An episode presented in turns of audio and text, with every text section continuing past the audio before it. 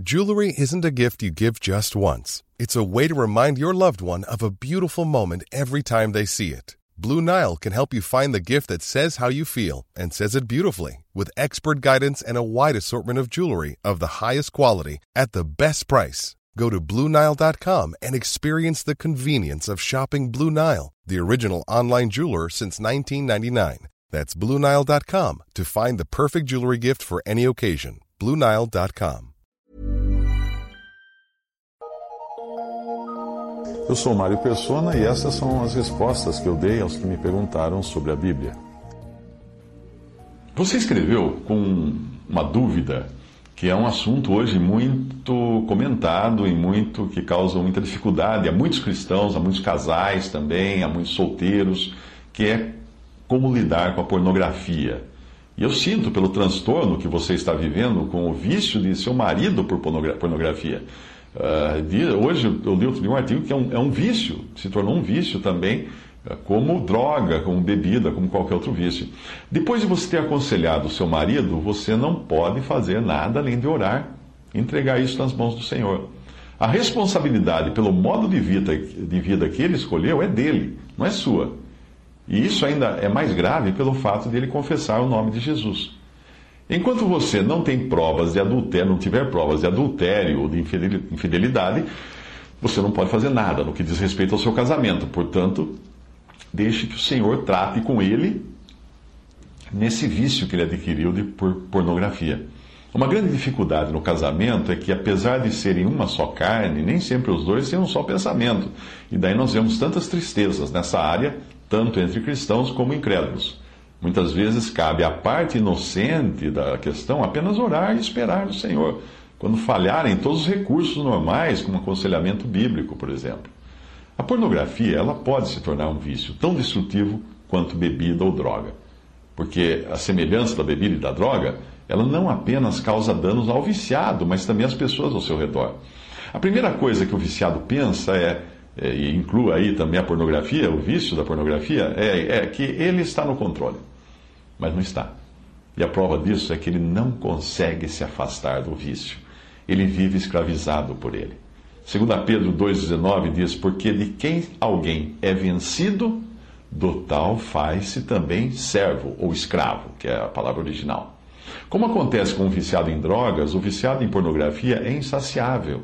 E ele vai procurar doses cada vez maiores e mais perigosas Aquilo que começa como uma aparente contemplação do design que Deus deu ao corpo feminino pode evoluir para as mais escabrosas formas de degradação humana, com perversões não encontradas nem mesmo entre os animais. Tudo isso vale também para o cristão, qualquer um que seja, que, apesar de salvo por crer em Cristo, ainda continua vivendo num velho e corrupto corpo de carne enquanto estiver nesse mundo. O cristão não deve se iludir achando-se imune à pornografia ou capaz de controlar o seu contato com o pecado. Nenhum cristão está capacitado a resistir heroicamente aos apelos da sua carne, por isso a advertência que nós recebemos nesse sentido é de fugir do pecado. E não tentar lidar com o pecado, ou tentar acalentar o pecado, ou brigar com ele. Fugir. A concupiscência dos olhos é um dos três apelos que levam o ser humano a cair em pecado. E continuam levando o ser humano a cair em pecado. Gênesis capítulo 3, versículo 6: E viu a mulher que aquela árvore era agradável aos olhos em 1 João, capítulo 2, versículo 16, porque tudo que há no mundo, a concupiscência da carne, a concupiscência dos olhos e a soberba da vida, não é do Pai, mas do mundo. Entenda por concupiscência um desejo extremado por alguma coisa.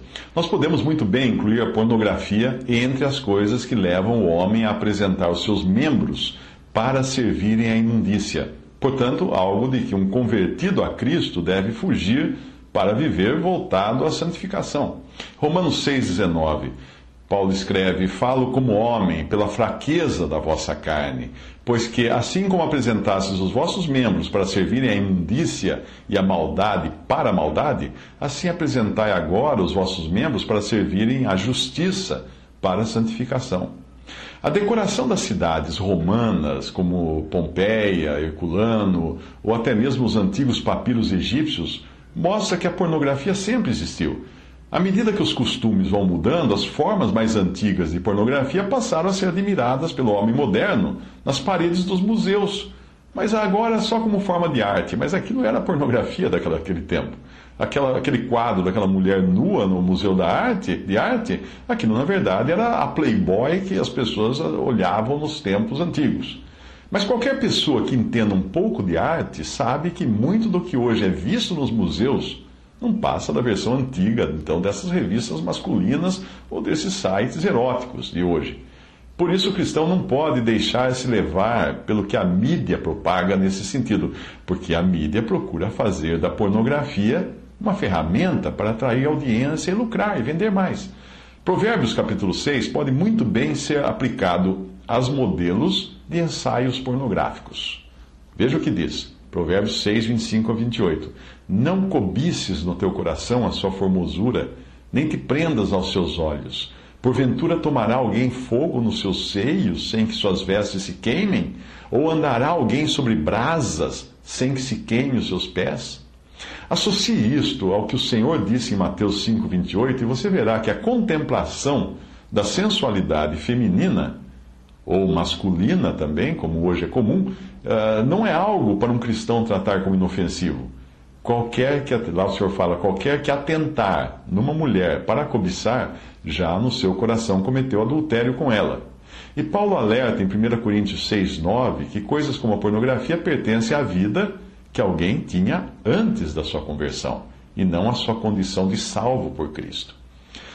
Não cabe ao cristão lutar contra o pecado, mas fugir do pecado. Muita gente não entende isso e tenta enfrentar o vício como um inimigo que deve ser vencido na base do enfrentamento. Não, nós não somos capazes de vencer a nossa carne.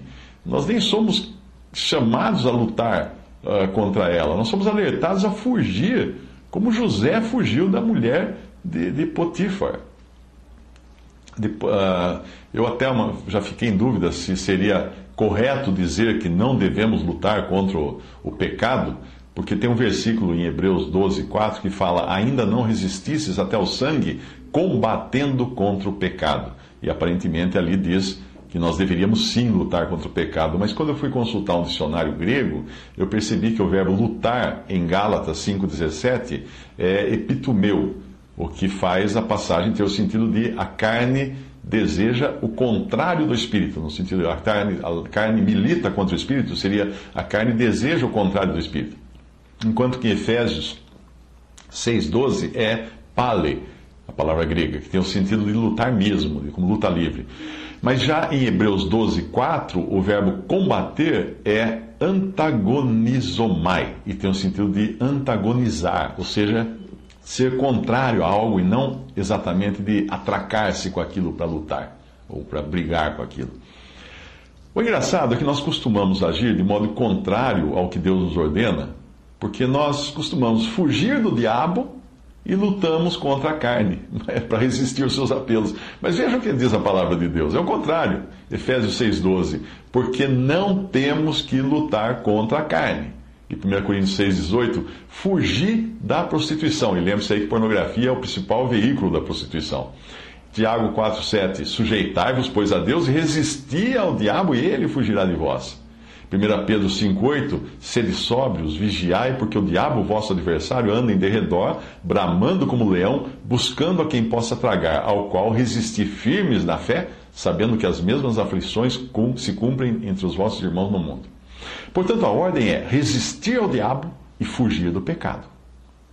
E nós lutamos contra Satanás e seus, e seus principados que estão nos lugares celestiais, nós lutamos em oração contra eles. Mas do pecado nós fugimos. A pornografia é um mal que assola todo homem, mesmo cristão, porque o homem é mais estimulado até, o homem, o sexo masculino, uh, ele é mais estimulado pelo visual do que a mulher. A mulher não é tanto atraída pelo visual. E daí existe um volume muito maior de pornografia direcionada ao homem do que à mulher. O homem pode também querer usar a pornografia como válvula de escape para a tensão do dia a dia. Porém, isso tem o mesmo efeito daquele que tenta fumar crack para relaxar. Acaba viciando. Não podemos ser tolos ao ponto de achar que não vicia. Existe também outro aspecto da razão da pornografia atrair o homem e tem a ver com a sua virilidade. Sim, O homem pode querer provar para si mesmo que é viril e que está funcional, como uma espécie de necessidade de autoafirmação. Quando ele olhar para uma coisa, uma cena pornográfica, ele então se sente o seu, o seu varão, o seu machismo subindo de novo, e ele então se sente à vontade e fala assim: está é, tudo funcionando. Então ele cai no laço da pornografia de uma maneira não muito diferente do laço que é armado pela mulher adúltera, descrita em Provérbios 7. Porque essa faz uso do apelo pornográfico para atrair a sua presa para o seu leito. Leia o versículo, o versículo diz o seguinte, agora quando, quando, quando citar o versículo, pense na concupiscência dos olhos, da qual eu já mencionei. Tiago 1,15. Depois, havendo a concupiscência concebido, dá à luz o pecado, e o pecado, sendo consumado, gera a morte. A diferença entre uma prostituta ou adúltera e uma modelo do mercado pornográfico está apenas no fato de que esta última gera na sua vítima a concupiscência que poderá levá-la a consumar a satisfação de, seus desejos com outra pessoa e não aquela que aparece na pornografia. Portanto, a pornografia pode muito bem ser encarada pelo cristão como uma etapa, como uma etapa sedutora do processo de infidelidade e adultério.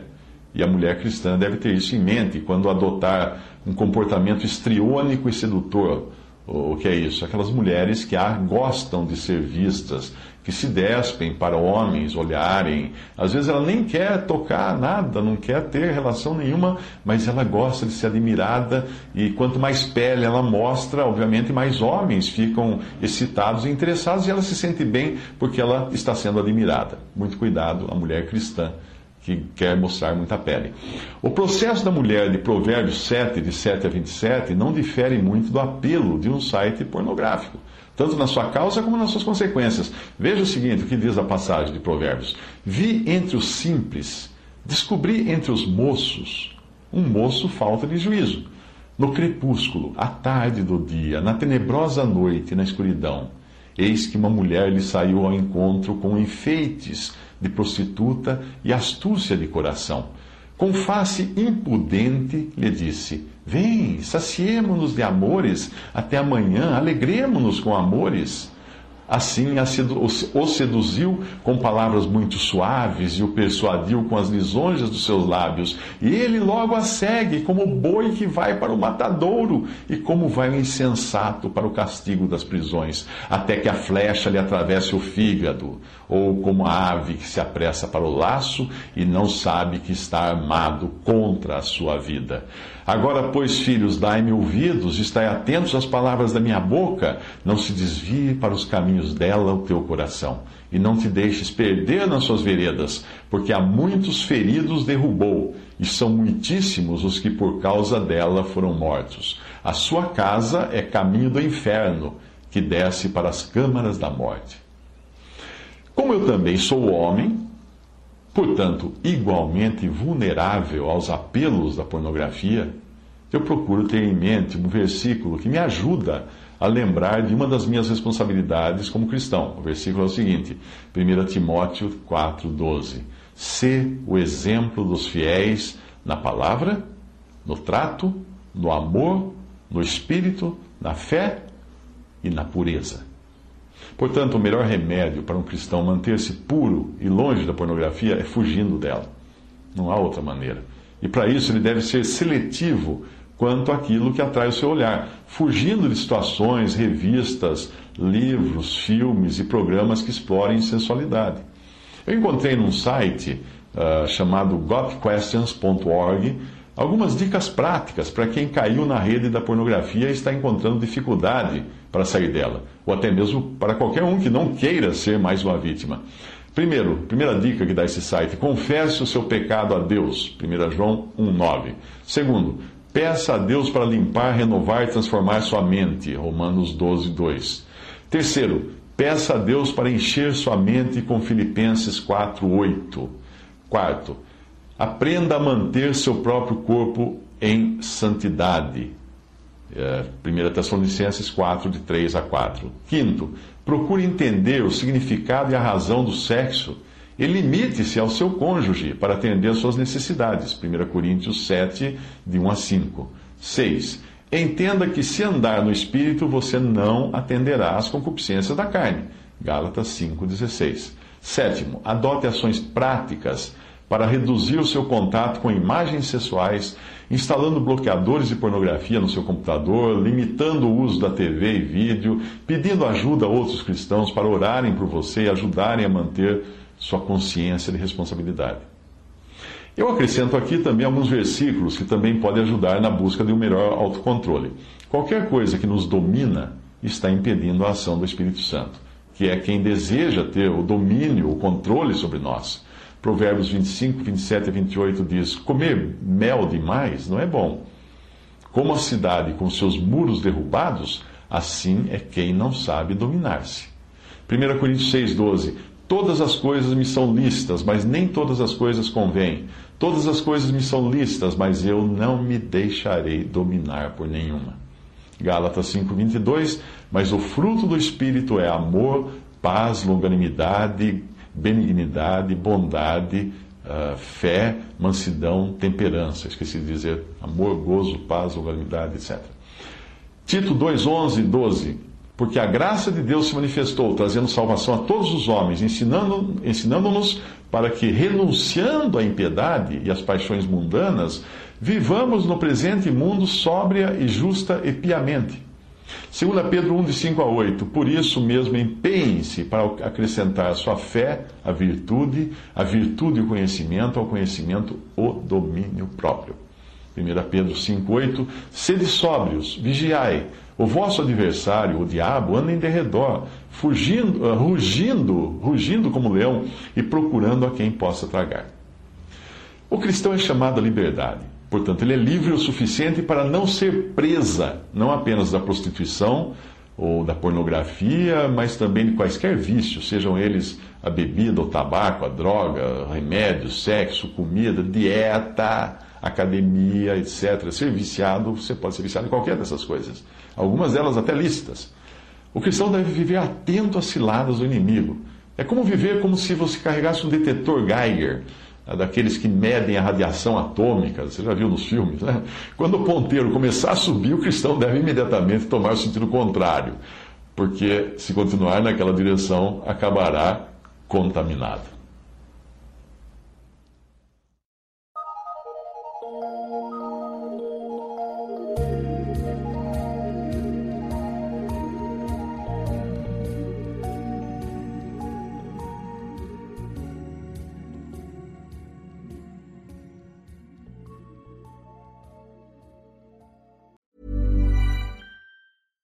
Hi, I'm Daniel, founder of Pretty Litter. Cats and cat owners deserve better than any old fashioned litter. That's why I teamed up with scientists and veterinarians to create Pretty Litter. Its innovative crystal formula has superior odor control and weighs up to 80% less than clay litter.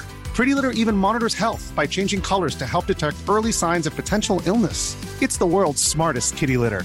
Go to prettylitter.com and use code ACAST for 20% off your first order and a free cat toy. Terms and conditions apply. See site for details.